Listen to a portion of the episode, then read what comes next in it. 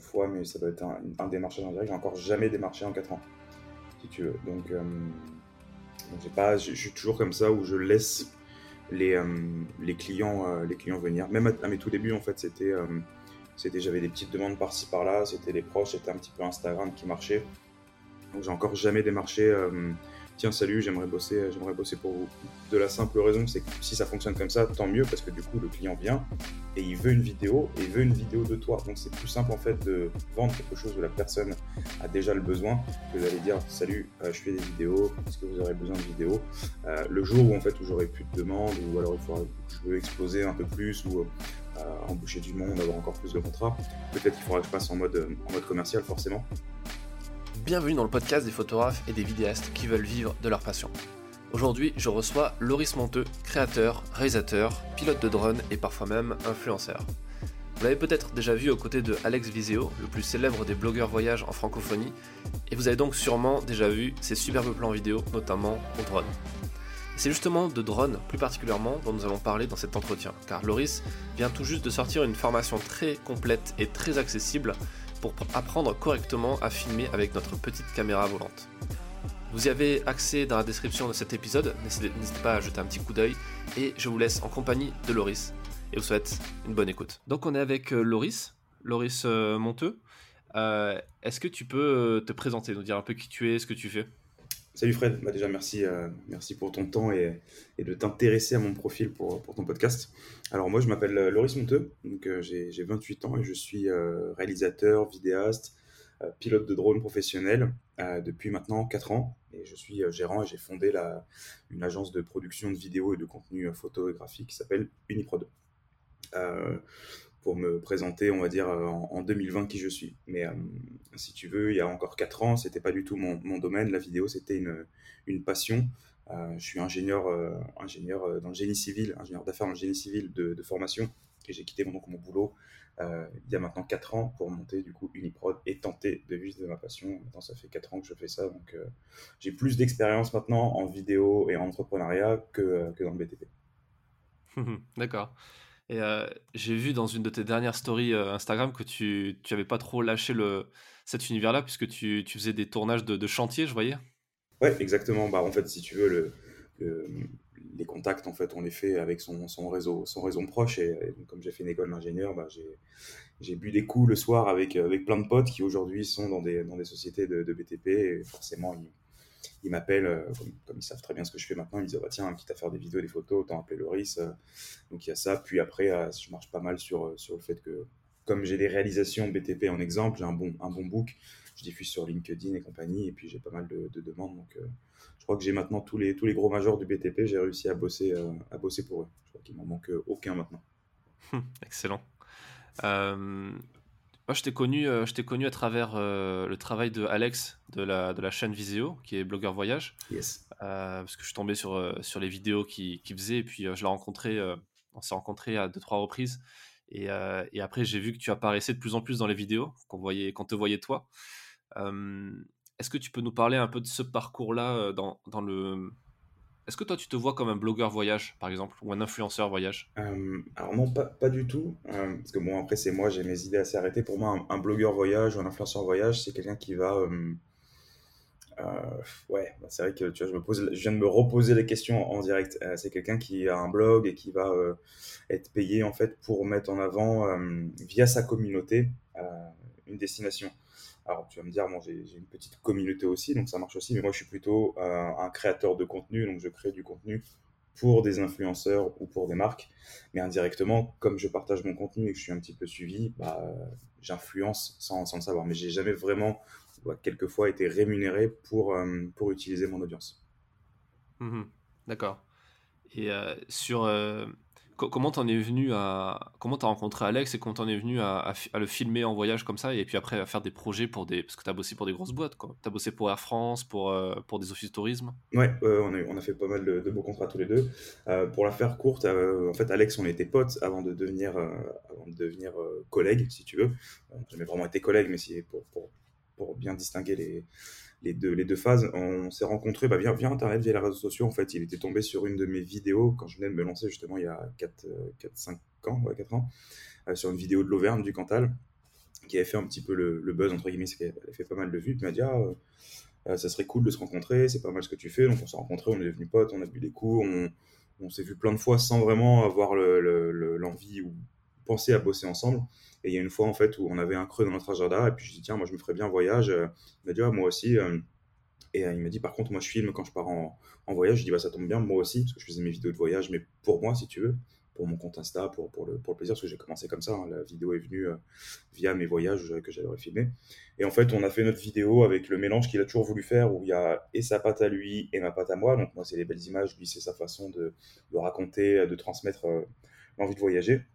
Et comme lui était un petit peu connu à ce moment-là aussi euh, dans le milieu du voyage, qui était déjà rémunéré, on va dire, pour faire ces opérations-là, bah les, les, comment dire, les, offices de touristes qui, le suivaient, on dit putain, mais le duo il fonctionne super bien, vous êtes marrant en story, euh, les images elles sont belles, il y a toujours ta patte à toi, Alex, et, à chaque fois qu'on avait des demandes, euh, c'était souvent qu'il y avait des, des, gens qui disaient non, on veut, on veut le package Loris Loris et, et, Alex, pour Alex le côté influenceur et Loris le côté où il y a toujours cette, cette patte un peu institutionnelle aussi qui va, qui va, euh, qui va embellir, si tu veux, la destination ou le, projet. Mmh D'accord. Ouais, c'est, on voit un peu le avant-après euh, votre rencontre tous les deux, j'ai l'impression, dans, les images quand même. euh, est-ce que tu peux nous parler un peu de, peut-être des coulisses de cet univers-là qu'on n'imagine pas forcément. Moi, je commence à le connaître un petit peu, et, euh, mais, j'aime bien faire revenir des gens dans le podcast qui, sont vraiment dedans et qui, peuvent en parler parce que les gens voient les vidéos sur YouTube, sur Facebook, sur Instagram et se disent euh, Ok, les mecs, euh, on leur donne des thunes, ils vont voyager, ils font des, vidéos. Et je pense qu'ils ils comprennent pas à quel point c'est différent et c'est même plus compliqué que ça. Est-ce que tu peux en parler un petit peu? Ouais, c'est ça. Bah, c'est vrai que j'ai souvent la, remarque de mes, proches ou, même de, comment dire, de personnes qui nous suivent ah, payer à être en vacances. Alors, c'est pas, c'est pas amené comme ça, c'est souvent bienveillant. Hein. C'est plus, ah, génial, euh, vous êtes en vacances, vous êtes sur des lieux de vacances et tout. Alors, certes, je, je me suis jamais plaint de ça. C'est que c'est un métier, euh, bon, toi aussi, tu bouges énormément. Hein. C'est un métier extraordinaire parce que tu rencontres, euh, tu visites des lieux de dingue, tu rencontres des, gens incroyables.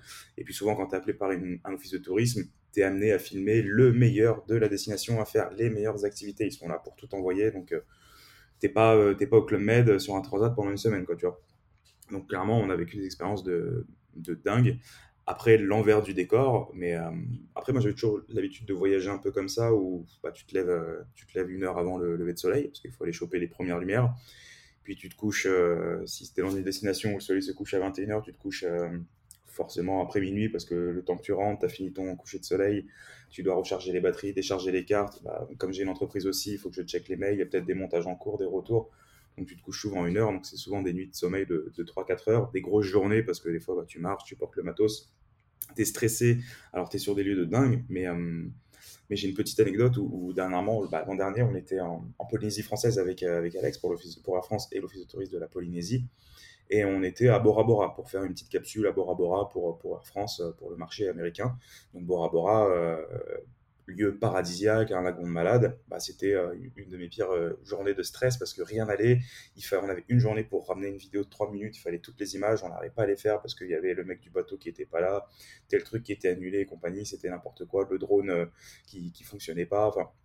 Du coup, tu es en panique, tu es sur un lieu paradisiaque, mais tu n'en profites pas parce que tu penses à faire tes images, tu penses à finalement faire ton travail avant tout. Donc, ça, c'est voilà, vraiment ça pour moi l'envers euh, du décor. Mais encore une fois, euh, je préfère avoir ce, ce stress-là euh, à Bora Bora que il y a 4 ans encore sur mon chantier de tunnelier à Paris où c'est pas, pas pareil. ouais. Ah oui, je vois exactement ce que tu veux dire. En fait, c'est le décalage qui est le plus surprenant en fait entre mhm. l'endroit où tu es, là où tu es. C'est marrant parce qu'il y a, y a un peu moins de 3-4 mois, j'étais aussi en Polynésie euh, sur l'atoll de Rangiroa. Je sais pas si tu connais. Euh, de, de, nom, on l'a pas fait, mais il y en a tellement. Mais euh, ça, il y en a plein. Il y a des requins, non? Non, c'est pas Rangiroa, c'est Fakarawa. Rangiroa, c'est le très grand, c'est le, je crois que c'est le plus grand de, le deuxième plus grand au monde, je crois, atoll. genre super, super éclaté avec de l'eau de dingue dedans. Et, et c'est là où j'ai explosé un boîtier, j'ai couru comme un taré, on a bivouaqué avec des militaires pendant une semaine, on dormait par terre comme des connards. Enfin, c'était c'était horrible en fait. Et tu voyais les touristes à côté dans les hôtels, les, les Hilton, c'est qui étaient sur les trucs à piloter. Et tu te dis, ok, bon, c'est pas le même univers. Mais euh, après, voilà, il faut pas se plaindre, c'est quand même génial, mais, euh, mais les gens n'imaginent pas trop le truc. Comment tu fais pour. Euh, est-ce que maintenant, à travers l'expérience que tu as, le réseau que tu as aussi avec les différents boulots que tu as fait, est-ce que tu es encore en mode démarchage pour trouver des contrats ou est-ce que ça vient quasiment tout seul maintenant? Bah pour, Je ne suis pas un bon exemple là-dessus sur le lancement, c'est que j'ai peut-être une fois, mais ça doit être un, démarchage en direct, j'ai encore jamais démarché en 4 ans, si tu veux. Donc, donc j'ai pas, je suis toujours comme ça où je laisse les, les, clients, les clients venir. Même à, mes tout débuts, en fait, c'était, c'était j'avais des petites demandes par-ci par-là, c'était les proches, c'était un petit peu Instagram qui marchait. Donc j'ai encore jamais démarché. Tiens, salut, j'aimerais bosser, j'aimerais bosser pour vous. De la simple raison, c'est que si ça fonctionne comme ça, tant mieux parce que du coup le client vient et il veut une vidéo et il veut une vidéo de toi. Donc c'est plus simple en fait de vendre quelque chose où la personne a déjà le besoin que d'aller dire salut, euh, je fais des vidéos, est-ce que vous aurez besoin de vidéos? Euh, Le jour où en fait où j'aurai plus de demandes ou alors il faudra que je veux exploser un peu plus ou euh, embaucher du monde, avoir encore plus de contrats, peut-être qu'il faudra que je passe en mode en mode commercial forcément. Et pour l'instant ça marche ça marche bien comme ça et puis au fur et à mesure des années, j'ai l'impression que c'est comme comme une, pas une mauvaise herbe, mais comme une fougère qui, qui a des ramifications. C'est plus tu rencontres de monde, bah, plus en fait ça t'amène d'opportunités et, plus j'ai de demandes aussi. Donc euh, pour l'instant, j'ai cette chance de pouvoir euh, choisir mes clients et, choisir euh, les personnes avec qui je travaille. Et ça, c'est ça, ça n'a pas de prix. Ouais, c'est clair. Mais c'est la logique de réseau que tu as, exactement, exactement. Après, voilà, j'ai. Pardon. Non, vas-y, vas-y, pardon. Après, voilà, aussi, au fur et à mesure, j'ai essayé d'orienter ma, ma, communication via les réseaux sociaux, hein, parce que c'est quand même magique. Tu peux faire ta pub gratuitement sur Instagram, YouTube et, et Facebook. Euh, j'ai essayé de renter ma com. Voilà, tu vois, je mets en avant euh, le BTP, je mets en avant le côté touristique, je mets en avant le côté où je bosse avec pas mal d'influenceurs, des infopreneurs. Donc forcément, bah, il y a des gens qui se reconnaissent en ça. Bah, tiens, je bosse dans une boîte de BTP, ils ont besoin de vidéos. Bah, tiens, on t'a appelé Loris, il fait ça. Au début, je communiquais pas là-dessus sur ce côté institutionnel. Je, partageais que le côté waouh, donc le côté voyage. C'est ce qui plaît aux gens et c'est ce que les gens euh, aiment voir sur mes réseaux sociaux avant tout.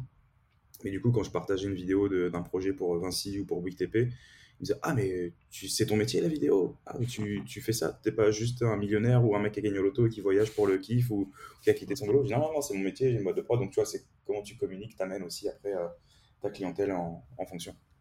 Ouais. Et c'est justement ce que je vais te demander par rapport aux réseaux sociaux, parce que tu dis que tu n'es pas dans une logique active de démarchage où tu vas contacter des gens en mode porte-à-porte comme un vendeur, mais tu as quand même cette logique où tout ce que tu fais sur les réseaux sociaux sont, est quand même calculé dans, un but précis. Et je pense que tu t'abonnes pas forcément au compte de certaines personnes juste parce que, enfin, il y a quand même une logique derrière. Euh, est-ce que tu, c'est quoi ta stratégie par rapport à ça et qu'est-ce que tu, c'est lequel de, de ces réseaux qui te rapporte le plus de résultats, tu dirais? Je dirais que c'est Instagram. Hum, ma stratégie, si tu veux, déjà, c'est de partager un peu ce que je fais, euh, mon, quotidien, parce que, en fait, moi, le premier, c'est des gens que je suivais qui, qui, faisaient de la vidéo de voyage, qui m'ont inspiré. Donc, je me dis, de, de, faire ça, en fait, ça peut en inspirer d'autres. Et c'est vrai que j'ai pas mal de messages de, de personnes qui me disent, waouh, je viens de finir mon école d'ingénieur, moi aussi, je vais me lancer dans la vidéo, je viens de faire un petit crédit pour m'acheter du matos, ou je vais quitter mon boulot, machin. Ça, ça fait toujours plaisir de dire, bah, t'inspires des gens, en fait, à aller vers l'avant. Euh, et après, j'essaie d'être moi-même, en fait, si tu veux, parce que dans, dans le milieu des, des, influenceurs, pour en avoir rencontré pas mal, il y a plein de gens qui se donnent un, un genre ou un, un, personnage, si tu veux, euh, devant la caméra et qui derrière sont tout autres. Donc je me dis, en fait, j'ai pas envie de décevoir les gens le jour où tu les rencontres pour des raisons pro ou amicales. Donc je suis moi-même, tu vois, je partage ce que j'aime, j'aime l'avion, j'aime faire la fête, j'aime euh, j'aime la rando, j'aime tu bosser. Donc tu vois, je partage tout ça et c'est du personal branding au final. Donc donc c'est calculé, mais je me creuse pas la tête non plus. C'est que j'ai envie de dire ça, je le fais, j'ai envie de montrer ça, je le montre. Alors forcément, voilà, quand je montre un tournage de VTP ou un tournage euh, d'un gros client avec une pub, bah, c'est pour montrer que voilà, on, a les épaules solides, on sait faire ça. Euh, comme quand pendant le confinement, j'ai montré que j'avais recruté une personne en plus et que j'avais pris les bureaux. Ils m'ont dit, waouh, c'est le confinement, tu es censé euh, licencier et, et, rendre tes bureaux et toi tu fais l'inverse. Donc tu vois, là c'était un peu calculé, mais je me dis, tiens, c'est l'occasion, autant, autant en parler, ça montre que qu'en phase, euh, dans une période négative, on essaie de, tirer du positif. Et ça, ça, a pas mal marché aussi. Enfin, ça a pas mal marché. Je dis pas que ça m'a rapporté des contrats, mais ça, il y a plein de clients qui ont dit Ah bah cool, ça fait plaisir à voir. Hmm. Et euh, justement, le confinement, en, quelques mots, comment tu l'as vécu par rapport à, à ton boulot, justement? Euh, Bah écoute, si on met de côté la perte, la perte financière, je l'ai bien vécu. Euh, parce que du coup, bah, comme, euh, un peu comme toi, hein, je suis tout le temps à droite à gauche. Euh, je me suis acheté un appartement il y a un peu plus d'un an. je crois qu'il y a plus de Airbnb qui ont dormi dans mon appartement que, que moi-même. Donc ça m'a permis de, de, redécouvrir un peu les pièces de mon appartement, qui n'est pas très grand, mais j'ai redécouvert les endroits. et, surtout de plus bouger, en fait, même si ça m'a très vite manqué. Au bout d'un mois, j'avais qu'une envie, c'était de bouger, de se poser, de, me mettre à jour de plein de choses que je voulais faire depuis, depuis depuis un moment. Euh, ça, m'a vraiment fait du bien. Après, ce qui me manquait, c'était la, la, vie, euh, la vie sociale qui est un peu, euh, un peu trop élevée pour moi d'habitude. Et là, c'est vrai que je suis passé de, tout à rien parce que j'ai respecté ça à la, lettre. Donc, voilà. Et j'en ai profité voilà, pour mettre en place des, projets, me mettre à jour plein de choses. Je franchement, voilà, tant pis pour la perte financière.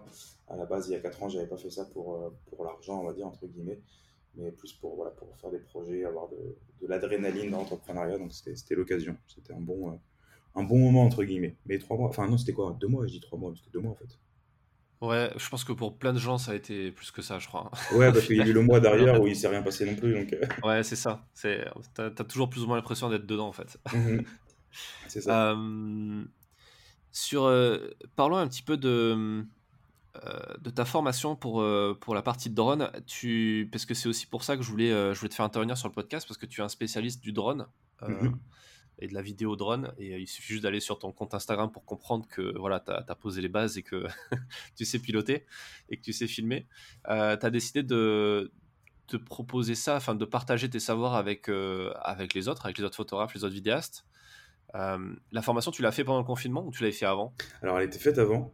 Euh, elle devait sortir à la base en début avril, je crois, mais du coup, je voulais pas la sortir pendant le confinement parce qu'il me manquait des choses à tourner, notamment mes pubs, euh, mes pubs teaser, enfin mes, mes vidéos teaser. Donc, euh, du coup, j'ai tout décalé et j'ai sorti ça. Qu'est-ce que j'ai sorti ça quand? Les pubs en juin et puis la formation est sortie là il y a début juillet. Donc, du coup, à la base, ça pouvait être prêt en avril, mais d'un autre côté, ça m'a arrangé de qu'il y ait le confinement parce que j'ai pu refaire certains modules que qui n'était pas assez bien, pas assez bien à mon goût. J'ai pu, euh, j'ai pu mettre en place euh, un site un peu plus sympa, une stratégie marketing. Donc euh, j'en ai, j'ai profité aussi de ça pour, pour essayer d'améliorer les choses et de faire ça encore, encore mieux. D'accord. Du coup, c'est, l'instant un peu pub. Est-ce que tu peux nous en parler, nous dire un peu ce qu'on retrouve à l'intérieur et enfin, moi j'ai eu la chance de la, de la suivre. Tu, me, tu m'as donné un accès et je te remercie. qu'est-ce, qu'est-ce qu'il y a, qu'est-ce qu'il y a à l'intérieur et qu'est-ce que, qu'est-ce que ça peut apporter aux, aux vidéastes qui nous écoutent ou même aux photographes? Nous écoutent Oui, alors en fait, c'est une formation euh, de drone qui, qui n'est pas certifiante. C'est-à-dire qu'elle va pas, euh, je préfère le, dire au début parce que j'ai pas mal de demandes là-dessus, elle va pas donner la certification pro DGAC euh, qui va permettre d'exercer le métier de, de, pilote de drone, donc que ce soit vidéo, photo ou même tout autre, tout autre domaine. Mais ça va être une formation qui va soit être complémentaire à la formation pro qu'on passe dans une école, dans une école certifiée en fait, donc la formation, elle est beaucoup plus chère. Hein. Ça va de, 2500 à, 5000 euros selon les options euh, qu'on prend et selon euh, l'école, euh, ce qu'elle veut se mettre dans, la poche. Et, et, donc, ça va être vraiment axé sur la partie vidéo et montage, avec une grosse partie en fait qui va être axée sur la réglementation, mais la réglementation pour les pilotes loisirs. C'est-à-dire que la deuxième cible, c'est pas que les pilotes pros qui veulent apprendre la vidéo et, et la photo et le, montage. il n'y a pas de photo encore, il y aura bientôt des modules photo. Mais il y a aussi des pilotes loisirs qui viennent s'acheter, la personne qui vient de s'acheter son drone euh, à la Fnac ou à Carrefour, qui ne sait pas trop comment l'utiliser, où l'utiliser, qui a envie euh, de, rentabiliser son achat, parce qu'un drone, c'est euh, dire un, bon drone entrée de gamme, c'est dans les 500, 600 euros. et, qui, voilà, qui veut savoir bien s'en servir pour amener des bons souvenirs de ses vacances, faire des kiffs avec ses potes, faire des images digne des professionnels, on va dire, si on peut dire ça comme ça. Donc voilà, elle est, elle est vraiment à double tranchant. Donc il y a soit le pilote pro qui est déjà pro, qui va prendre l'information. Bon, sur les 26 modules qu'il y a, il y en a deux, trois qui vont pas l'intéresser parce que du coup, je réexplique comment devenir pilote pro, comment, euh, comment euh, se passe la réglementation euh, loisir, mais tout le reste sur la partie réglage, la partie sécurité en différentes situations, j'explique comment voler, bah, tu l'as vu, à la montagne, à la mer, mhm. quand il y a du vent, quand il fait froid. Ça, c'est des points hyper importants parce que je suis parti d'un constat où les gens me contactaient en me disant Ah, j'ai mon drone, il s'est craché parce que si, parce que ça. Je dis Ah, bah ouais, mais là, il fallait faire ci, faire ça. Et aujourd'hui, les drones, ils sont assez. Euh, ils sont pas mal euh, sécurisés finalement. Il y a pas mal d'aide, d'assistance qui fait qu'il n'y a pas de raison de, de cracher un drone. Moi, j'en ai craché un euh, en 4 ans et c'était le, le, crash le plus, le plus honteux de, toute l'histoire des crashs de drone, je pense. Mais, mais il est tombé dans l'eau et je l'ai jamais retrouvé. C'était où ça? C'était, je faisais un tournage BTP justement dans, dans les Yvelines, dans le 78, sur un bâtiment où il y a des espèces d'arches en fait. Ça fait un peu comme le château de Chenonceau, je crois, si je me trompe pas. Et en fait, je voulais passer en dessous. En fait, pour, avant de passer en dessous, j'ai fait un test pour me mettre vraiment en dessous de l'arche pour faire un test au vent, parce que des fois, tu as le vent qui s'engouffre et tout. Et à ce moment-là, il y a mon collègue Damien qui, lui, filmait, en fait, euh, avec un 70-200, les mecs qui, faisaient de l'escalade, en fait, qui, réparent, en fait, les immeubles euh, encordés. Et il me dit, ah, attends, est-ce que je fais ce plan-là et tout? Et j'ai pas regardé, en fait, sans faire exprès, j'ai dû pousser mon joystick sur la gauche, et il a tapé la façade, il est tombé, euh, il est tombé dans l'eau.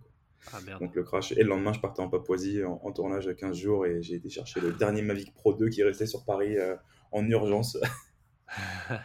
du coup, le, crash le plus honteux, quoi. C'est pas genre j'ai tenté un truc et puis euh, c'est pas passé ou je me suis pris un arbre. C'est vraiment.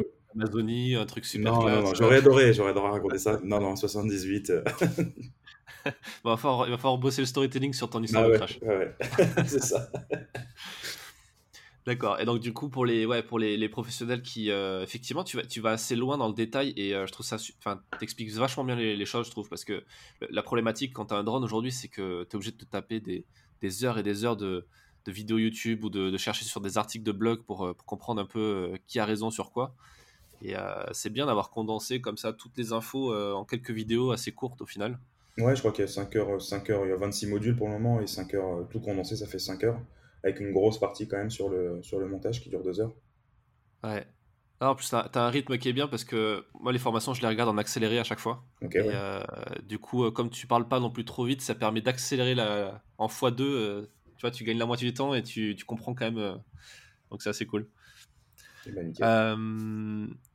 sur, est-ce que tu peux nous donner quelques infos par rapport à un photographe qui, enfin, un photographe, un réalisateur, un créateur qui a envie d'utiliser un, un drone? Pas forcément professionnellement en mode euh, pour faire euh, des prestations pour des boîtes dans, le BTP ou ailleurs, mais plus pour faire des vidéos YouTube.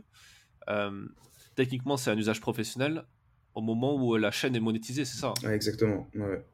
Si c'est une chaîne, si c'est juste pour partager sa, sa, vidéo de, de vacances, il n'y a pas de, il a pas de souci tant que c'est pas monétisé encore une fois avec, avec la musique ou autre. C'est encore un peu flou. Hein. Même moi, des fois, il y a même sur toute la réglementation, hein, c'est, tu as vu, c'est assez strict et à la fois, euh, quand tu regardes la réglementation, tu te dis, finalement, je vais pouvoir voler nulle part, je vais pouvoir la diffuser nulle part. Mais euh, il y a quand même une énorme tolérance aujourd'hui. Tant qu'il n'y a pas eu d'accident grave, je pense que le jour où il y aura un accident grave euh, avec un drone, je pense que là, ça, ça durcira. Hein. Ah c'est clair. Mais même, même des fois, bon, je le dis pas dans la formation, mais c'est vrai que quand on regarde Géoportail, tu te dis, bon, je peux voler nulle part, il y a des endroits où tu es en pleine forêt, tu peux pas. Il suffit de comprendre en fait pourquoi on peut pas, et ensuite de réfléchir un peu avec sa logique de sécurité. Tant qu'on met en danger personne, qu'on dérange personne, ou qu'on se met pas en danger soi, on peut, on peut voler tranquillement. C'est comme les 150 mètres. Si on va à 200, 250, euh, tant qu'on qu'on voit toujours le drone ou qu'on n'a pas percuté quelqu'un ou qu'on n'est pas au-dessus de chez quelqu'un, il n'y a pas de, y a pas de souci. Il n'y a pas, y a pas un, un radar encore euh, en l'air qui dit tiens lui il est à 200, 200 mètres. Ça viendra, je pense. Hein. bientôt ils vont, euh, ils vont pucer. C'est ce qu'ils veulent faire d'ailleurs pour les pros. Ils pucer les, les drones et tout sera enregistré. Il y aura un enregistrement très précis euh, du, vol et compagnie. Donc, euh, si les pros font des conneries, euh, et, pour c'est surtout pour certaines catégories de drones, on pourra le savoir. Quoi. Ouais. Oui, parce qu'au final, même quand tu regardes la réglementation, je crois que de mémoire, tu peux pas voler à moins de 200 mètres d'un bâtiment ou d'une personne ou d'un chien ou quoi que ce soit. du coup, tu peux voler nulle part en fait, au final. C'est pour ça qu'il faudra des, des, petits drones. Le Mavic R2 est très bien, très bien pour ça. Je crois que même à 50 mètres, on peut, et ça change tout le temps, tous les, tous les six mois, ça change la réglementation. Parce que c'est un truc qui est arrivé il y a, il y a 4-5 ans, quoi, qui s'est démocratisé il y a 2 ans ou 3 ans et qui est arrivé il y a 4-5 ans euh, sur le marché, euh, le marché euh, loisir, on va dire. Ouais. Et je mettrai en lien, en plus de l'accès à ta formation, je mettrai en lien aussi le livre de Joël Verbrugge qui a été coécrit avec une pilote de drone qui, dans lequel elle revient sur la réglementation. Et, ok, je connais pas. Et c'est une, une, photographe avocate qui, euh, qui fait partie de mon collectif, donc collectif DR, et qui est euh, spécialisé là-dedans et qui a écrit un livre justement sur ça, sur euh, toute la réglementation, l'aspect légal de l'exploitation des images, etc. Tiens, j'irai voir. Donc je mettrai le lien, ouais. par rapport à. C'est quoi les, les, questions qui reviennent le plus souvent des gens dans la formation ou peut-être en dehors, des gens qui viennent te demander conseil par rapport au drone? Ça va être sur le drone et le voyage. Ça va être comment je fais pour l'avion, comment je fais pour les pays qui sont interdits. Ça, c'est vraiment la question qui revient le plus, mais c'est aussi la réponse qu'on retrouve partout sur, sur Internet. Hein. C'est pas, c'est pas le, la plus-value de ma formation pour le coup. Et après, ça va être surtout sur le, la prise de vue, comment, euh, comment j'arrive à faire certains plans où il se dit tiens, mais comment il a fait? Est-ce que c'est un mode automatique? Est-ce que c'est euh, est-ce que c'est juste un as du joystick? Ou est-ce qu'il y a une technique? Et, euh, et, après aussi le montage en fait. Il y en a qui, qui, qui galèrent pas mal en montage. Après, c'est beaucoup de pratique, hein. c'est une, base de connaissances, mais après, c'est pratiquer, s'entraîner. le un, beau montage ne viendra pas comme ça à la fin de la formation. ni un beau plan, c'est juste avoir les bases, savoir que ça, ça existe, on peut faire ci, on peut faire ça pour améliorer les choses que ce soit en prise de vue, en montage, et après il faut, faut s'entraîner. Hein. C'est l'avantage du drone, on peut aller, euh, sauf si on habite en plein Paris, on va dans un champ, on va dans un point d'intérêt sympa, et puis on peut, on peut s'entraîner euh, assez facilement après. Ouais. Et tu parlais de d'école de pilotage. Euh, j'ai du mal à suivre parce que ça évolue tout le temps et je pense que le, problème du podcast c'est comme ça dure longtemps, ça aura changé d'ici là si vous l'écoutez dans le futur.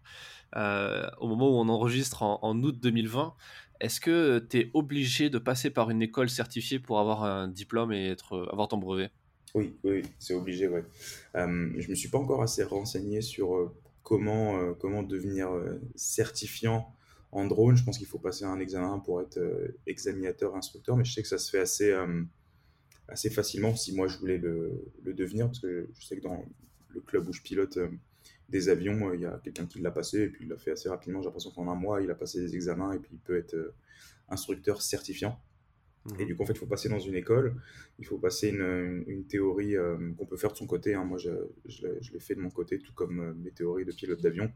On achète un bouquin et puis maintenant, il y, a, tout un tas de sites sur Internet avec des examens et des QCM qui sont à 90% les, les, mêmes questions et les mêmes propositions de réponse qu'on retrouvera le jour de, de l'examen comme le code euh, en bagnole, quoi. Ouais, ouais, c'est exactement ça. Il y en a plein qui me disent Ah, mais ça va me coûter cher. Je dis Bah attends, dis à ton école de le faire. C'est ce que je dis dans un module de ma formation, je pense. Euh, dis à ton école que tu veux faire la, théorie euh, de ton côté. Tu vas déjà gagner une semaine. Donc une semaine, ça va être facile à 1000, 1500 euros. Après, il faut être assidu. Hein. Il faut, faut, faut, comprendre. Celui qui, qui galère un peu à, assimiler les choses, c'est peut-être pas plus mal d'avoir quelqu'un en face de soi. Et je dis Voilà, fais, fais de ton côté. Prends-toi une journée de théorie quand même, parce qu'il y a toute une phase qui est assez important, qui change beaucoup et qui est très complexe, où personne n'a vraiment la bonne réponse. Ça va être la phase des démarches administratives euh, quand on fait une déclaration de vol à la préfecture. Donc ça, c'est bien de le faire avec un instructeur. Et puis après, il y a la pratique. Si la personne a déjà, euh, a déjà pratiqué le drone en loisir chez lui, donc qui s'est déjà piloté, il y a une journée de pratique qui peut être faite. Et euh, moi, j'ai des potes qui l'ont passé pour 1000 euros le, le, brevet. Quoi. Ils ont fait ils ont fait la théorie, une journée de théorie, enfin, une journée, enfin la théorie eux-mêmes, une journée de théorie, une petite journée de pratique. Et après, il faut trouver l'école qui accepte ça, parce qu'il y a plein d'écoles qui, qui, te, qui te facturent la, licence de drone à 6 000 euros. Et 6 000 ah euros, c'est le prix d'un PPL en avion. tu vois, avec un avion à essence, pas avec un, pas avec un, un Mavic Pro qui coûte 500 euros, tu vois, tu vois la rentabilité. Ouais, ah, c'est clair. Euh, mais parce qu'ils se servent aussi du fait qu'aujourd'hui, Pôle emploi, les, les, comptes de formation, tout ça, finance tout ça. Donc les mecs, en fait, ils font x2, x3 sur, sur les prises. on s'en fout, c'est Pôle emploi qui paye. en vrai. Euh, le mec se fait rembourser, ouais, c'est. Et du coup, là où, là où, je, là où l'école que j'ai mentionné, euh, les deux écoles que j'ai mentionnées dans, dans, ma formation, eux, en fait, sont assez ouverts d'esprit. C'est-à-dire que si tu, sais déjà, si tu sais déjà piloter parce que tu l'as fait en loisir, euh, c'est légal. Hein, c'est pas comme si tu arrivais au permis, euh, au permis auto-école en disant bah, j'ai déjà conduit une centaine d'heures avant, mais tu vas pas comprendre. Tu vois. Là, tu peux parce que c'est autorisé en loisir. Bah, lui va te faire une journée de pratique avec des trucs de sécurité, des choses comme ça pour voir si tu es au point et puis il te délivre ta pratique à la fin de, à la fin de la journée. Donc, eux sont assez mmh. ouverts d'esprit, ils sont pas là pour donc c'est ce que j'apprécie aussi dans les deux, les deux clubs que j'ai mentionnés. Et ils sont basés où ces clubs Autour de Paris? Ouais, il y en a un qui est euh, vraiment au nord de Charles de Gaulle, dans, dans l'Oise, euh, et l'autre il est à Rouen. D'accord. Je connais pas, je connais, j'en connais. Il y en a peut-être d'autres qui le font euh, ailleurs en France, mais je ne les connais pas. Je sais qu'il y en a pas mal qui vont demander, qui vont demander où est-ce que je m'étais formé. Il y en a qui venaient du sud, ils viennent ici, et puis ils se font une semaine à Paris, et puis ou enfin en région parisienne, et puis et puis le match de eux quoi. D'accord. Est-ce que aujourd'hui, c'est, euh, tu conseillerais à un, vidéaste euh, ou un photographe de se former à, ça dans un, une, vraie optique professionnelle, une vraie stratégie en mode il y a un marché, il y a encore de la place pour du monde, il y a encore moyen de faire des factures, de facturer de bonnes prestations, tu vois, pour bien en vivre euh, pour, pour, le drone, hein. moi je, dirais que oui. je dirais que oui parce que j'ai un, un paquet de demandes de photos, vidéos, drones qui va de la photo d'un entrepôt d'une petite, d'une petite PME en région parisienne à faire du drone pour la dernière campagne de pub de Vinci Autoroute, tu vois. En gros. Et, et, du coup, bah, la, première que j'ai citée, bah, j'y réponds pas forcément parce que c'est parfois soit un peu petit budget ou alors on peut pas répondre à tout. Et, et, et tu vois, j'ai pas forcément de contact de pilote de drone pro dans, et fiable, parce que j'aime bien recommander quand je sais que les gens sont pros et que j'ai déjà, travaillé euh, à recommander. Donc je pense qu'il y, a du boulot et je sais que j'ai un pote qui s'est lancé il y a pas longtemps, il a passé sa, sa, licence de drone et puis il a du boulot. Lui, il est que dans le lot, donc il fait tout dans le lot, donc il est sur une niche et puis il a, il a du boulot. Euh, il a du boulot régulièrement. Mais il fait que voilà, il fait que drone et un petit peu de montage, il fait pas, il fait pas autre chose. D'accord. Et sur, euh, en termes de tarifs, on peut s'attendre à quoi par rapport à, même si ça va évoluer au fil du temps? Je me rappelle au tout, il y a encore 3-4 ans, c'était des journées à, à 2-3 000 euros facile parce que c'était dur d'avoir des drones, euh, des pilotes de drones qui étaient certifiés. Ouais, j'imagine. Est-ce qu'aujourd'hui ça a beaucoup évolué? Est-ce qu'il y a encore possibilité de faire des grosses journées en termes de corpo? Non, c'est beaucoup moins parce que bah, comme il y a du monde sur le marché et même on tape sur internet euh, prix euh, journée de drone, tout le monde est à peu près pour prendre une fourchette haute et assez sympa. c'est 500, 600 euros la mi-journée et 1000 euros, et 1000 euros la, la, journée. En prenant une fourchette haute, il y en a qui le font pour 150 euros, mais quand on le fait bien, il y a une petite préparation, euh, il y a une préparation derrière, les déclarations à faire, ça prend 2-3 heures, voire des fois une journée, ou voire plus que le temps de tournage selon les, selon les lieux. J'avais déjà tourné dans une zone autour d'un aéroport et j'en avais pour, euh, si je compte les heures et les échanges mails et tout avec l'aéroport, là déjà c'est, j'en ai peut-être pour 2-3 jours. Quoi. Et ça, malheureusement, ah je n'avais pas forcément pensé facturer au début. Donc, euh, il y a ça aussi qu'on voit pas et qu'il faut bien présenter aux clients. Oui, il y a le jour J où on fait décoller le drone deux fois mais euh, il y a tout l'avant et, tout l'après aussi qui se, qui se facture. Ouais. Et je parle pas de la théorie de Picasso qui dit que Picasso il fait son, son tableau en une seconde, on va dire putain mais ça vaut un million, ouais, mais le mec il a mis 10 ans pour euh, ça, avoir cette patte là ou autre. Ça... Ouais, ouais c'est clair. Ouais, sans compter aussi la formation que tu as oui, bien sûr. Et sans compter la formation derrière aussi pour te former à l'entrepreneuriat, l'expérience que tu as par rapport à ça. Mais là, la fourchette, 500, 1000 euros, c'est une fourchette haute, ça peut être un peu moins. Après, il faut faire aussi, euh, entre guillemets, à la tête du client, hein, quand c'est Vinci qui appelle ou quand c'est la petite PME du coin. Quoique des fois, euh, par expérience maintenant en 4 ans, les plus grosses entreprises, c'est pas ceux qui ont, forcément le plus de budget. Hmm. Oui, parce que comme il y a beaucoup d'intermédiaires dans la, dans la partie, parfois peut-être que ça peut être aussi réduit pour le prestataire. Ouais, c'est ça. Ouais. D'accord. Ouais, c'est au final, c'est un peu aligné sur les prix d'une presta photo vidéo. Euh, exactement. Exactement. Euh, je me doute quand même que ça va être une plus-value d'avoir euh, la carte drone dans son, dans son jeu quand, quand on est réal, quand on est réalisateur comme toi ou, ou, photographe. ou est-ce que ça vaut le coup encore de faire que ça, quoi, que faire du drone? Je pense que c'est mieux de faire les, les deux. Après, j'ai jamais, c'est rare que je fasse de la prestation isolée de de drone et encore plus rare que je fasse des plans et que je les donne et que ce soit quelqu'un d'autre qui le, qui le monte. C'est vrai que là, bah encore le, voilà, le, dernier exemple, c'est euh, bah Vinci, euh, Vinci Autoroute qui nous contacte. Bonjour, on cherche un pilote de drone pour une euh, web série qu'on veut faire sur les œuvres d'art d'autoroute. Et, et, voilà, on cherche un pilote de drone parce qu'après il faut qu'on trouve un, un réal, un monteur, un motion designer et un truc. Je dis, oh là, attendez, on fait tout. ah, on fait tout, on va trop bien, un seul et même interlocuteur, une seule et même personne je leur ai dit voilà, moi sur les tournages, bah, soit quand on y va à deux avec, euh, avec Damien, bah, je m'occupe euh, du drone, de la réal et, euh, et, souvent je fais le steadicam, je, je suis au, plan, au plan en mouvement avec le stabilisateur. Damien est plus avec le trépied, le 100, le fixe, on s'alterne, mais du coup on arrive à, à proposer tout en fait en une seule, en une seule prestation. Quoi.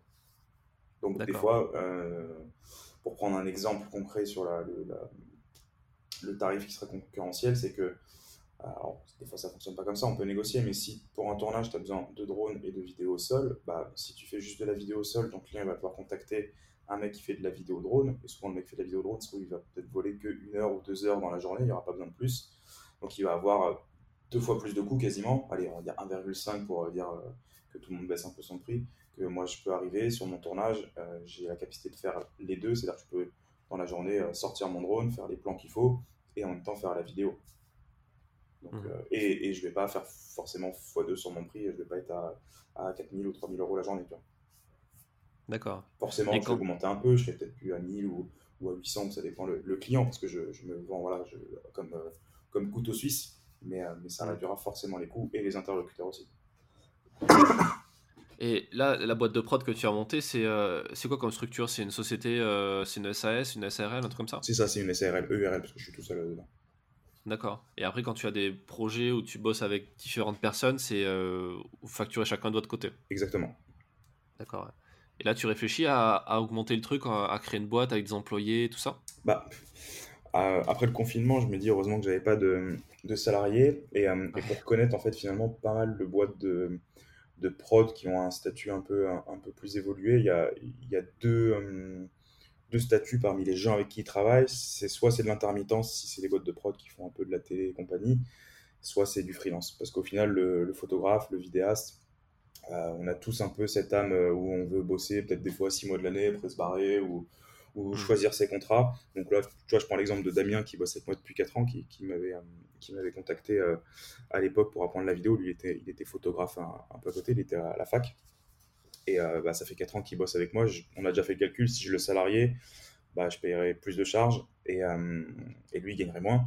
Et puis en même temps, ça l'empêche pas à côté de faire ses projets s'il veut euh, de, son, de, son, côté, même si aujourd'hui il fait partie d'Uniprod et que je le considère même comme un associé, même si juridiquement il n'est pas dans les statuts de, de, la société, tu vois. Donc il y a plus pour ça, pour le fait que voilà, tu appelles à la mission et puis des fois bah, je vais appeler un freelance qui sera bon pour faire de la captation de, de séminaires en fixe et puis il y en a un qui sera bon parce qu'il va, il sait grimper avec son matos euh, sur une falaise et il sait escalader pour faire tel type de plan. Donc c'est mhm. pour ça que le salariat, si j'avais un salarié, ce serait peut-être plus une, une, chef de projet, quelqu'un qui va, une assistante qui va gérer les projets, faire euh, tout ce qui est un peu euh, paperasse, administratif, tout ça. Ce serait peut-être plus ce poste-là où en fait il y a, y a, un volume récurrent sur, sur l'année. quoi. Mhm. Ouais. Et sur, toi, tu fais que de la vidéo? Tu fais, tu fais aussi de la photo dans tes prestats? Je alors, moi personnellement, je ne suis pas photographe, même si des fois va me dire, ah, mais tes photos elles sont belles et tout. Je dis, non, non, non, mes photos elles sont pas belles. J'appuie et je, je, j'envoie sur Instagram. Euh, mais euh, oui, on fait, on, fait de la, on fait de la photo, mais en, volume 80%, euh, et 70% de nos contrats, c'est, c'est de la vidéo et le, et le reste, c'est, c'est de la photo. Quoi. Mais c'est de la photo, ça va être du, du shooting pour, pour une marque de sport, pour, pour, voilà, pour pour de la photo de BTP aussi, tu vois, du reportage, du reportage photo, on, fait plus ce genre de choses. Quoi. Ouais. Et euh, pour un photographe, est-ce que tu penses que c'est plus difficile pour un photographe de passer dans la vidéo ou, ou, ou l'inverse?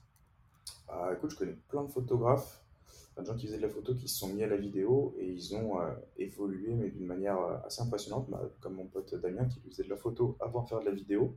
là, le dernier qu'on a, hum, qu'on a, recruté, euh, Vincent, lui, euh, pareil, vient de la photo, enfin fait de la photo à la base, et il s'est mis à la vidéo. Et je pense que tu as toujours euh, cet œil, cet œil un peu de, composition qui, reste le, même. Après, il faut comprendre qu'une vidéo, ça va être en, mouvement, qu'il va falloir donner de l'émotion avec de la musique en plus, ou avec des effets, ou avec des, dynamiques. Mais je pense que la base est là, tout ce qui est la colorimétrie, le, regard, l'émotion. je pense que c'est. je dirais pas que c'est plus facile, mais je pense pas que ça pénalise. Mhm. Je sais pas, si sais pas si toi tu fais de la vidéo à côté ou si tu fais que de la photo. Bah, j'en fais un petit peu, mais tu sais, pour, pour, pour, YouTube, pour, euh, pour des projets un peu test, un peu, un peu comme un laboratoire, quoi. Mais pas. Je fais pas de prestations vidéo, ou alors il y en a eu un petit peu, mais c'était très épisodique, quoi. Et, euh, mais c'est vrai que c'est une question que beaucoup de photographes se posent parce que, surtout dans le milieu de la presse, où euh, c'est un peu sinistré, y a, les tarifs sont, sont assez bas et c'est compliqué de vivre que de la presse en photo. Euh, T'en as beaucoup qui ont franchi le cap pour être euh, d'abord photographe corpo et puis ensuite vidéaste corpo parce qu'ils se sont rendus compte que les prix étaient, étaient pas forcément les mêmes mhm. et qu'ils gagnaient plus d'argent en faisant de la vidéo que de la photo. Quoi. C'est sûr. Mais euh, ouais, c'est. Et d'ailleurs, euh, j'ai l'impression que c'est confirmé quand on voit le nombre de formations vidéo qui se sont lancées ces derniers temps. Il y a la tienne sur plus la partie drone et, et c'est cool, je trouve, d'être de cette, dans cette niche-là où il n'y avait pas grand monde encore. Euh, mais à côté, il y a beaucoup de. Enfin, il y a Grain, il y a Alex CMJ, il y a pas mal de, gens qui se sont lancés sur la vidéo. Euh, Charles Chielé. Euh. et toi, qu'est-ce que tu penses de, de tout ça, cet engouement pour la vidéo, le fait qu'il y ait de plus en plus d'influenceurs, de blogueurs, de youtubeurs qui se lancent dans la, dans la formation comme ça? Hmm. je, trouve, ça cool parce que d'une, ça permet de, voilà, de transmettre son expérience je pense qu'il faut faire une formation de vidéo aussi en fonction de son expérience parce que euh, si on prend les, les, noms que tu as cités, que ce soit Grain ou euh, JC ou, Charles, ils ont chacun une, une patte différente, chacun une, clientèle différente. Euh, Donc je pense qu'il faut aussi l'apprendre en fonction de, de, là où on veut se diriger. Après, j'en ai, suivi, ai suivi aucune pour le coup, mais je vois, je vois très bien le, genre de contenu YouTube qui, qui, font, qui font et qui est très quali. Donc j'imagine que la formation, la formation intérieure être, doit être encore mieux. Donc je pense que c'est bien parce que du coup, ça permet de d'apprendre aussi euh, bah, pour pas cher au final, parce que même si c'est des formations qui sont entre 600 ou 1000 euros, je sais plus exactement le prix, bah, c'est toujours moins cher qu'une école de cinéma sur 3 ans euh, mm. à 10 000 euros l'année. Alors après, c'est pas le même but, mais euh, parce que celui qui veut vraiment faire du cinéma, qui veut être dans ce milieu-là, vaut mieux qu'il fasse son école. Quoique je dis ça, mais il y a peut-être des formations à 1000 euros qui apprennent aussi tout ça. Donc tu vois, ça permet de, à des jeunes qui ont soit raté leurs études, soit qui ne sont pas mis dans la bonne direction, euh, ou qui se rendent compte après ou qui veulent changer de métier, de pour, euh, en l'espace d'un mois ou une semaine, et pour moins de 1000 euros, d'apprendre un métier finalement. Donc moi je trouve ça, je trouve ça pour le coup euh, génial. Si, quand je dis à mon père, pour 1000 euros tu peux apprendre un métier, il me dire quoi C'est pas hmm. possible, c'est pas 5 ans d'études et tout. Finalement, Moi, moi avant que je me lance, donc je me suis lancé il y a 4 ans, si on prend une frise chronologique, et j'ai découvert la vidéo deux ans avant. Donc en gros, j'ai pu monétiser euh, mon, travail euh, deux ans après. Quoique je le monétisais un petit peu avant en auto-entreprise, que j'avais des petits contrats à droite à gauche, c'est ça qui m'a fait dire tiens, il y a peut-être un petit peu de, peut-être envie finalement de, de, la vidéo. C'est pas juste un métier de, de saltimbanque et d'artiste, comme ma mère pouvait le penser au début. mais, euh, mais non, je pense, je pense que c'est plutôt cool. Alors, je sais plus, tu avais posé une question en deux, en deux temps, j'ai peut-être pas répondu à tout. Pas me... non, aussi, qu'est-ce que la question c'est qu'est-ce que tu pensais de, de, cet engouement pour la vidéo et pour, euh, et pour la formation surtout, qui, est né quand même, je pense, d'un constat. Euh, il y a de plus en plus de marketeurs aussi en ligne qui, qui expliquent comment vendre des formations. Du coup, les créateurs mmh. se mettent de plus en plus dessus parce que c'est une façon pas simple mais rapide de gagner de l'argent tout en partageant son savoir et en plus en étant en contact direct avec la personne euh, et pas une marque en fait ou une entreprise. Donc c'est quand même assez cool. Toi, qu'est-ce qui t'a poussé à, te lancer là-dedans au début? Moi, c'est, euh, bah, je, traîne, je traîne pas mal avec des, des potes et des, qui sont aussi des clients euh, qui, font, qui sont infopreneurs en fait. Et du coup, quand euh, je les voyais, qu'on était en, voyage et puis que le soir, ils disaient Putain, mais là, je viens de me faire tant. je fais Ah, ok. Mais genre, bon, il y a tout le travail qui est derrière maintenant que je, je vois qui est en amont. C'est pas maintenant de l'argent facile qui tombe. Mais je trouvais ça cool en fait de, de ne plus troquer son temps contre de l'argent. Alors, c'est un gros investissement au début et, et, pendant et après aussi. Mais une fois que c'est lancé, après, ça fait ce qu'on appelle du, du, du, revenu passif, hein, comme toi, je pense, mm. formations, comme les formations, pour pas les citer, de Christopher, de, de Manon. Et je mm-hmm. trouvais ça cool, en même temps, d'apprendre aux gens euh, quelque chose. Donc, en fait, tu vends pas non plus, euh, t'es pas un marchand de, de, tapis, hein, bien que les tapis sont très utiles aussi. Mais, euh, dédicace aux marchands de tapis, on sait jamais.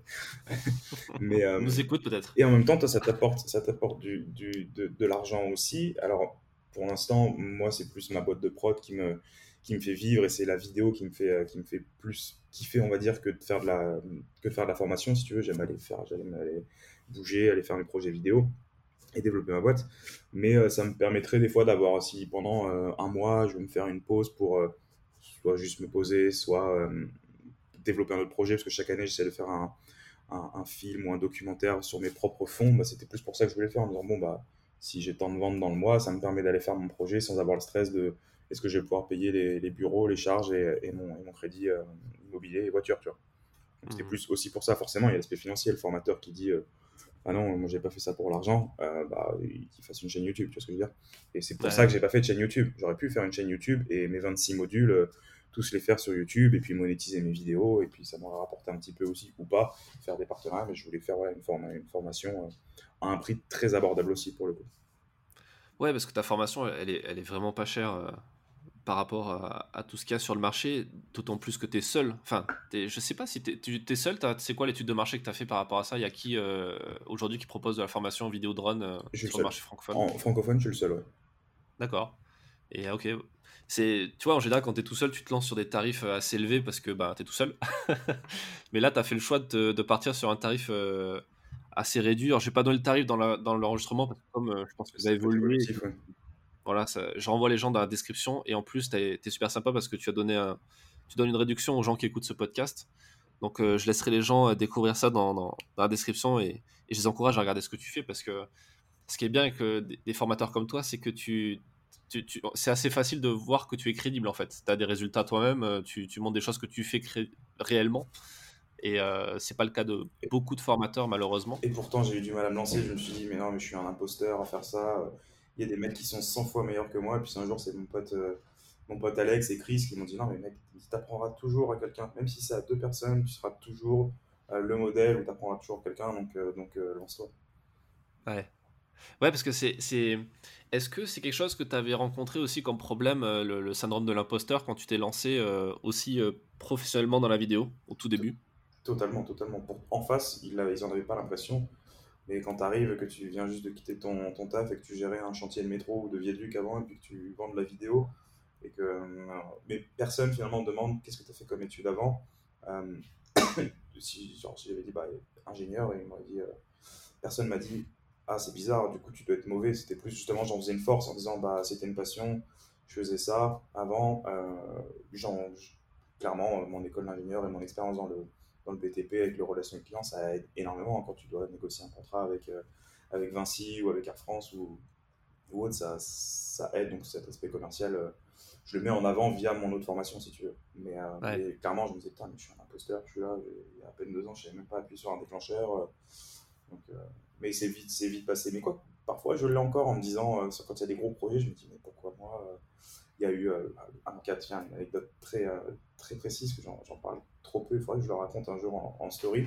J'avais été contacté par une grosse agence de com qui voulait faire la pub pour les 50 ans de Kinder, je crois, ou 20 ans. Ça doit être 50 ans, ça doit être vieux Kinder.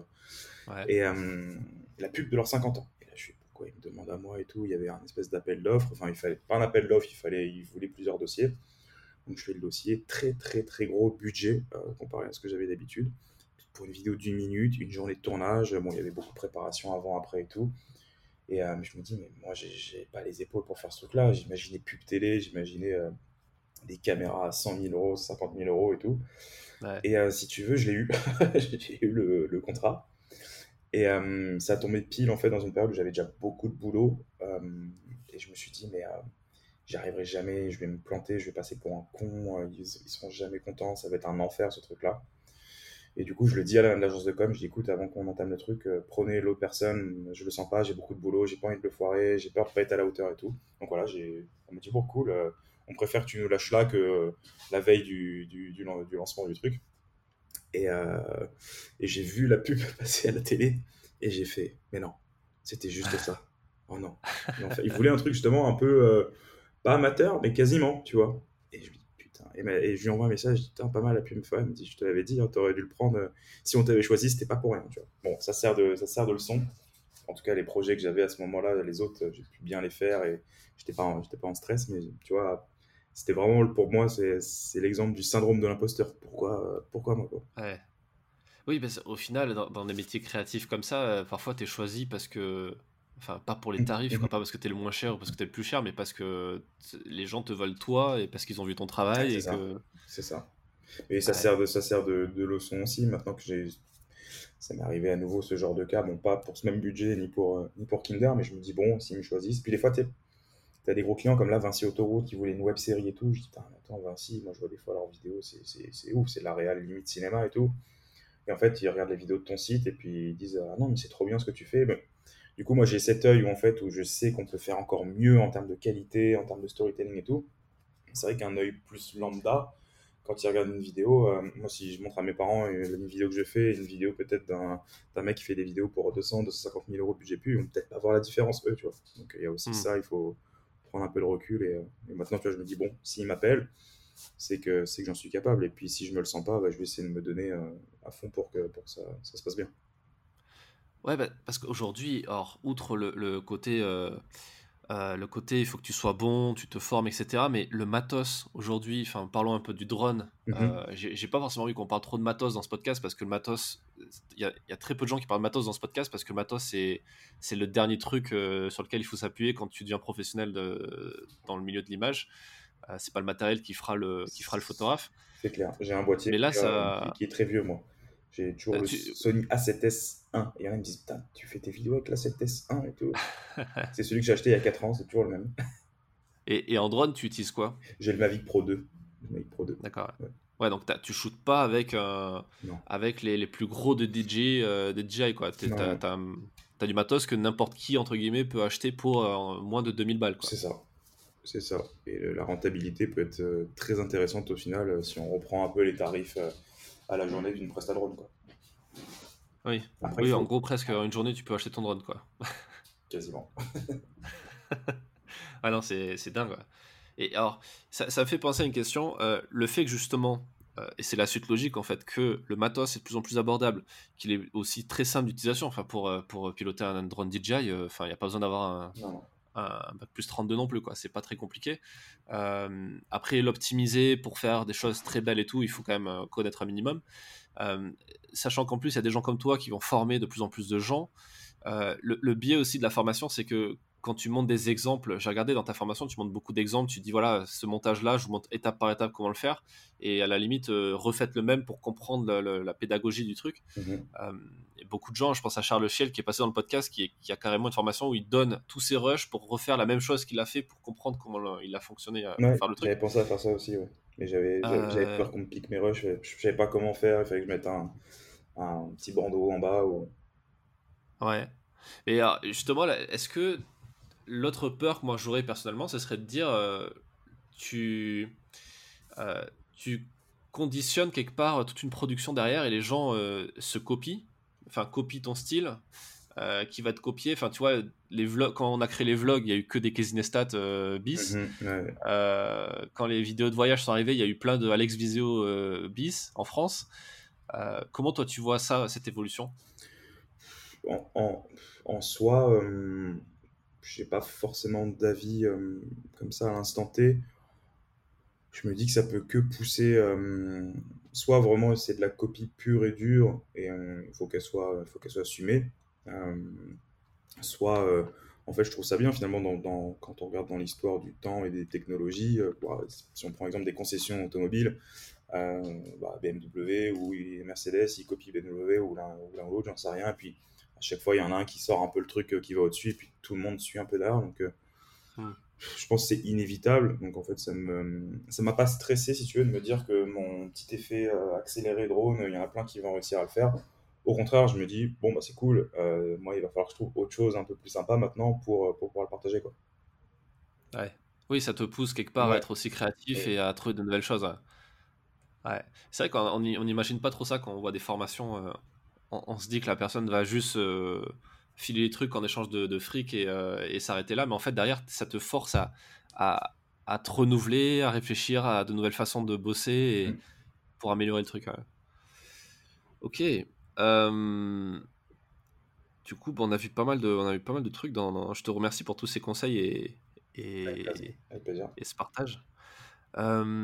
Est-ce que tu aurais peut-être un, un, conseil à donner à, alors même si c'était pas photographe, mais un photographe qui nous écoute, parce que principalement, c'est les photographes qui écoutent ce podcast. Même s'il n'y a pas que ça, il y a aussi des, des gens qui s'intéressent à la vidéo, à l'écriture, etc.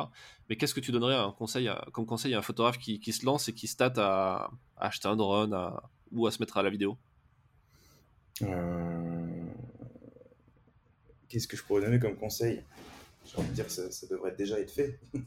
non, euh, je pense qu'il faut, c'est juste qu'il faut, euh, si c'est un domaine qui fait peur ou, même on se dit tiens je m'en sens pas capable, c'est d'essayer en fait et de, de, tester les choses chez soi et puis de voir, de partager, de voir si ça plaît. Et je pense que ça peut, ça peut vite venir euh, comme ça. Moi je faisais, bah, j'étais ni photographe ni, euh, ni, euh, ni, vidéaste, si je faisais un petit peu de photos, mais comme ça par plaisir parce que j'ai un père qui, qui, est passionné de, de photos. Mais, mais du coup c'est en faisant des vidéos, en faisant un petit montage et en partageant, bah, le premier montage c'était, c'était Bali, juste comme ça il y a, maintenant 6 ans. Et as des retours, ah, c'est cool, c'est pas mal, et puis bah, je vais en faire d'autres, je vais en faire d'autres, et puis c'est plus de se lancer si on a peur, d'y aller, de tenter, et puis au pire, euh, ça fait pas de mal de tenter la vidéo, ça fera de mal à personne, on va dire. C'est plus euh, dans ce sens-là, vidéo ou drone, hein, je, parle pour, je parle pour les deux. Et après, d'un point de vue euh, pro, si on prend le photographe qui veut se mettre au drone, c'est pas évident parce que le, drone en photo, c'est sympa, hein, c'est beau une photo, une photo aérienne, mais je pense qu'un photographe, il a l'habitude de ses réglages, de, de, composer. On est quand même un peu plus limité avec le drone euh, pour, euh, pour la photo, mais à pas faire des plans euh, totalement vus du dessus, ça donne une perspective un peu satellitaire. Je pense que le photographe, il aime aller, bah, comme en vidéo, des fois, aller grimper quelque part ou aller dénicher le spot qui va faire son angle de vue sera, sera top. Et le drone, c'est un peu, un peu la facilité. Il n'y aura pas cette même, cette même émotion, je pense. Ce sera une approche différente. Sauf si c'est un photographe de mariage qui veut faire des photos de mariage ou un photographe un style qui a besoin de faire quelques clichés pour, pour son client en passage. Forcément, ça apportera un, revenu et une, corde à, son arc en plus, ça c'est sûr. D'accord. Super. Euh, est-ce que tu aurais euh, une, dernière recommandation peut-être de... je demande ça parfois à la fin de ce podcast, je demande à l'invité s'il connaît d'autres personnes euh, qui pourraient prendre sa place dans un prochain épisode pour, pour partager, continuer une partie de la conversation éventuellement. Est-ce que tu penses à quelqu'un là par exemple? Je t'aurais dit mon pote Alex Vizio, mais tu as déjà fait un podcast avec lui peut-être, non? Pas encore, pas encore. J'ai proposé, j'attends, j'attends qu'il me réponde par, par, rapport à. Il avait un gros emploi du temps ces derniers temps apparemment, donc j'attends un petit peu. Ouais, j'ai pu comprendre aussi, ouais. Euh, donc j'irai Alex et après alors attends sinon il faut que ça reste un photographe euh, vidéaste? Pas forcément, ça peut être euh, quelqu'un qui fait pas du tout ça, mais qui aurait des, des choses intéressantes à apporter à, un photographe ou un vidéaste. Ah, alors attends, ma réflexion va être, va être un peu longue. Il y a eu, des, il y a eu pas mal de youtubeurs, d'instagrammeurs, il y a aussi des entrepreneurs, des marketeurs qui sont passés. il y a eu Stan Leloup, je pense que tu connais de Marketing Mania, qui est passé sur le podcast. Euh, il y a eu des rédacteurs en chef, des iconographes. C'est un format qui s'intéresse à pas mal de thématiques différentes, beaucoup le marketing, beaucoup la stratégie d'entreprise. Du coup, euh, bah, si toi tu penses à quelqu'un, ça peut être intéressant. Euh, je réfléchis. ça se trouve, je pourrais te le donner plus tard. Là, comme ça, j'essaie de te trouver vraiment, ouais. de te trouver la bonne personne. Ça marche, pas de problème. Ça sera la surprise pour, euh, le prochain épisode. Et euh, je renvoie les gens dans, donc, dans la description pour, euh, pour aller voir ta, formation et, et du coup de profiter de la réduction que tu, que tu nous offres. Et merci encore d'ailleurs pour ça. Yes, merci à toi d'avoir permis d'en parler. Yes. Et, et où est-ce qu'on peut, est qu'on peut te suivre du coup sur ton compte Instagram? Ouais, c'est ça. Loris Monteux, donc prénom, prénom nom. Sur Instagram, Facebook, c'est partout pareil. Peut-être le site de ma boîte, Uniprod, où, il y a, où je tout ce qui est réalisation un style, UNI, un PROD. D'accord, super. Et je mettrai les liens en description et, je te remercie encore et, euh, et à très vite. Et bah très vite. Merci Fred. Salut. Merci d'avoir écouté cet épisode jusqu'au bout. Comme je le disais au début, vous avez accès à la formation de Loris dans la description et vous verrez qu'il offre une petite réduction spécialement aux auditeurs du podcast. Donc allez jeter un coup d'œil, ça vaut vraiment le coup. Je vous dis à très vite dans un prochain épisode du podcast.